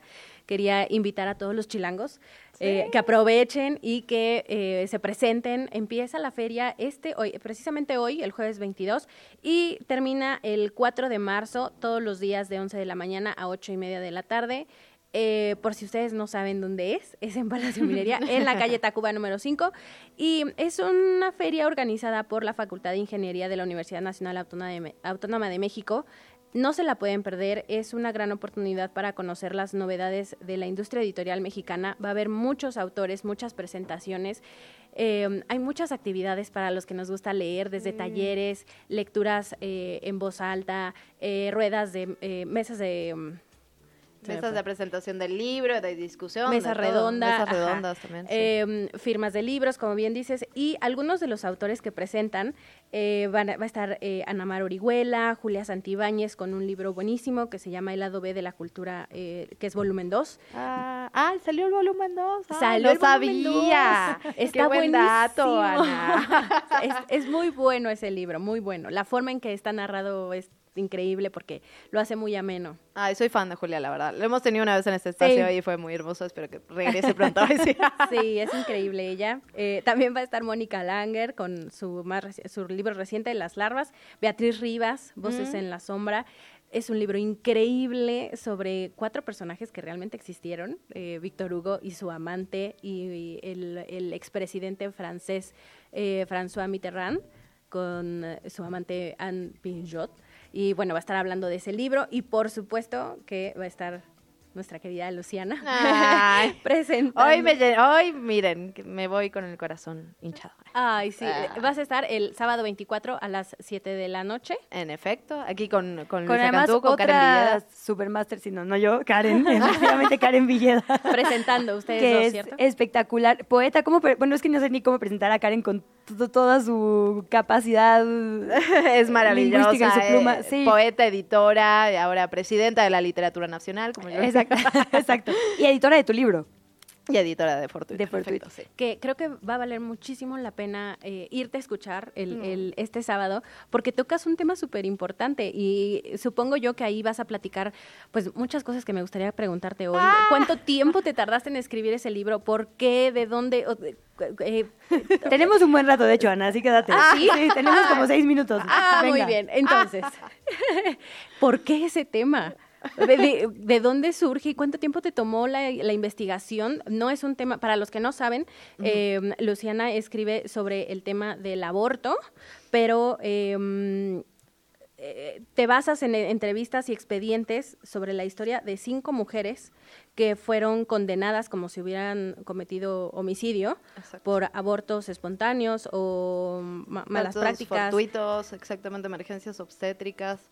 Exacto. o sea, es un tema que realmente eh, no, no, uno podría ahondar bastante. Sí, la verdad es que fue una, fue una investigación que empecé en la, en la maestría, justamente claro, yo pensaba que el tema realmente era el delito de aborto, ¿no? Y que había un montón de mujeres que estaban eh, encerradas por este delito y entonces, pues cuando me pongo a, investigar. y averiguar, pues la cosa es que no, pero sí había mujeres que estaban sentenciadas por homicidio, homicidio doloso, homicidio en razón de parentesco y que en realidad lo único que había ocurrido era que había tenido una emergencia obstétrica, normalmente partos fortuitos, pero también eh, eh, sí abortos espontáneos, partos prematuros, etcétera. Y y eso, digamos, abre una, una puerta a un mundo realmente terrible primero y además irrastreable, ¿no? que, creo que es parte de, pues del problema del problema central, ¿no? Cómo encontramos a estas mujeres que en realidad tuvieron una emergencia obstétrica, pero que fueron sentenciadas como si fueran homicida. Exacto. Y además, como bien lo comentas, eh, son son em, eh, aquí platicas de cinco mujeres, pero realmente hay un montón de casos iguales. Sí. Sí, sí, sí. Y, casos que no conocemos, ¿no? Que no, que no, que no podemos rastrear. Digamos, una de, las activistas, porque creo que también el libro está lleno de voces de, de, esperanza, de mujeres que le entran a la lucha. Y, que, y una dice, deberíamos ir a todas las cárceles del país y preguntarles a cada mujer que está sentenciada por homicidio cómo llegó ahí. Perdón que meta aquí mi cuchara, pero no, no solo es los datos duros, sino es la manera en la que los narras. A mí me generó como subibajas de emociones Justo, por ejemplo, en los abortos espontáneos y mujeres presas por infanticidio u homicidio, dices por ahí en algún momento, el sistema es tal que las hace creer que son homicidas de sus hijas y de sus hijos. O sea, ellas están en la cárcel creyendo que cometieron un asesinato. A ese nivel estamos violentando a las mujeres de nuestro país. Es una cosa brutal leer a Luciana, de verdad que cada página estruja el corazón, vale muchísimo, muchísimo la pena y por eso te tenemos que ver el sábado 24 a las 7 de la noche en Palacio de Minería. Creo que es un libro que no solamente, como bien dices, da información que a lo mejor no, no, no, no, éramos conscientes de lo, de lo que era, sino que también este subivaje emocional por todo, porque a lo mejor uno puede empatizar, ¿no? Con algunas mujeres, en cómo se sienten y la manera en que Luciana lo está contando. Que finalmente pues es, es, fortuito, ¿no? Justamente puede pasar en cualquier momento, nos puede pasar a todas, ¿no? Eh, y, eh, solo que el sistema se ensaña con cierto tipo de mujeres. Y lo que pones desde la introducción, esto que nos pertenece, creo que como que no hemos puesto suficiente énfasis en eso, lo dices, este bolsa de huesos, sangre, todo lo que está hecho en nuestro cuerpo está legislado en nuestra contra. La ley es la dueña de eso, no nosotras, ¿no? Y por eso es importante todo lo que Luciana pone sobre la mesa en este libro. Así que, y además tiene un prólogo de Daniel Arrea que la verdad es que solo leer sus tweets ya es como, oh, eso es arte y literatura y periodismo, amiga. Lo cual habla, o sea, digamos, tiene la bendición de la más grande escritora, la más grande periodista en temas de feminismo. Eso solo es la antesala ver que viene un libro que también es muy grande, como El periodismo de Luciana. Así que allá nos vemos a las 7. Allá nos vemos a las 7 y en toda la feria del libro, oye, que la verdad tiene cosas increíbles. Es la segunda vez que nos toca compartir en la feria del Palacio de Minería, ah, ahora que lo pienso. No me acuerdo ni cuál fue el otro tema, pero... Luego lo platicamos, amiga. Ahí estuvimos sentadas. Ahí estuvimos sentadas. Bueno, pues Ana, muchísimas gracias por todas las recomendaciones, especialmente por esta última. Ojalá nos veamos por allá el fin de semana. Claro que sí, muchísimas gracias. Los invito al club de lectura. Por, eh, por supuesto que en algún momento vamos a leer tu libro.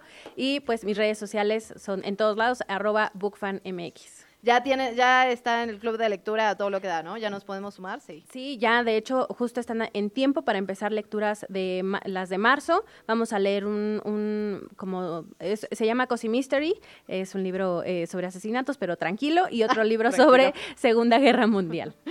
Pues muy bien, tranquilo entonces, Ana, muchísimas gracias, como siempre. Muchas gracias, bonito día. Vamos de volada a la agenda chilango. Agenda Chilango. El último fin de semana de febrero ha llegado y para cerrar con broche de oro el segundo mes del año, te traemos grandes actividades para todos los gustos y todas las edades. El Eclipse. Teatro Santa Catarina, Jardín Santa Catarina 10, Alcaldía Coyoacán. En una playa de Chiapas, en la década de los noventas, tres generaciones de una familia viven en la casa de la abuela a la orilla del mar. Pero todo cambia con la llegada de un misterioso huésped que oculta su verdadera identidad. Y poco a poco, revela un drama familiar oculto. Jules. Viernes 23, Kentucky.